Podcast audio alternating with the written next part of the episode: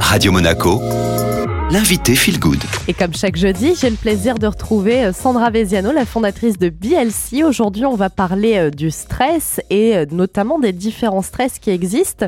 À partir de quand on a commencé à évoquer le stress? Le stress a été reconnu comme une maladie du monde moderne en 1936, c'est pas si vieux, par l'endocrinologue Hans Selye, qui définit le stress comme un syndrome général d'adaptation ou ensemble des modifications permettant au corps de supporter les conséquences physiopathologiques d'un traumatisme naturel ou opératoire. Alors bon, cette définition, elle est, un petit peu euh, générale, mais en tout cas, elle a le mérite d'exister et, je voulais citer parce que 1936 euh, met en exergue quand même qu'on a nettement accéléré euh, les choses depuis une centaine d'années. Est-ce qu'il existe un seul type de stress ou il y en a des différents, Sandra?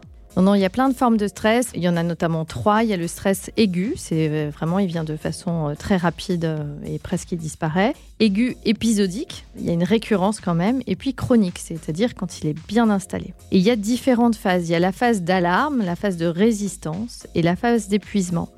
Et j'avais fait une chronique sur le cortisol et euh, c'est comme ça que ça se mesure en fait, le stress à 8 heures du matin dans la prise de sang. On voit si on est stressé et quand le cortisol est très haut, donc cette hormone du stress, on est en phase de résistance et un jour il s'effondre et là on est en phase d'épuisement et c'est ce qu'on appelle le burn-out. Donc toutes ces phases en fait vont entraîner des réactions dans le corps. Quand on le vit de façon chronique ou même épisodique, on se rend bien compte hein, à quel point il est néfaste pour notre santé. Sandra, quels sont vos conseils pour faire face au stress? Alors, encore une fois, je parle de prévention ou de petit soutien. On ne parle pas de suivi vraiment de dépression ou quand le stress est, vraiment euh, trop chronique. Déjà, dormir. Le stress, il ne descend pas, il, il reste vraiment très présent dans notre organisme avec des impacts forts quand on dort mal. Alors, je sais que c'est un peu lié parce qu'on dort mal quand on est stressé, mais essayez de bien dormir, de mettre en place des rituels. Dans l'alimentation, on peut prendre des oléagineux parce que ça va apporter entre autres du magnésium, du potassium et de la vitamine B. Et puis, donc, toujours et encore, prendre du magnésium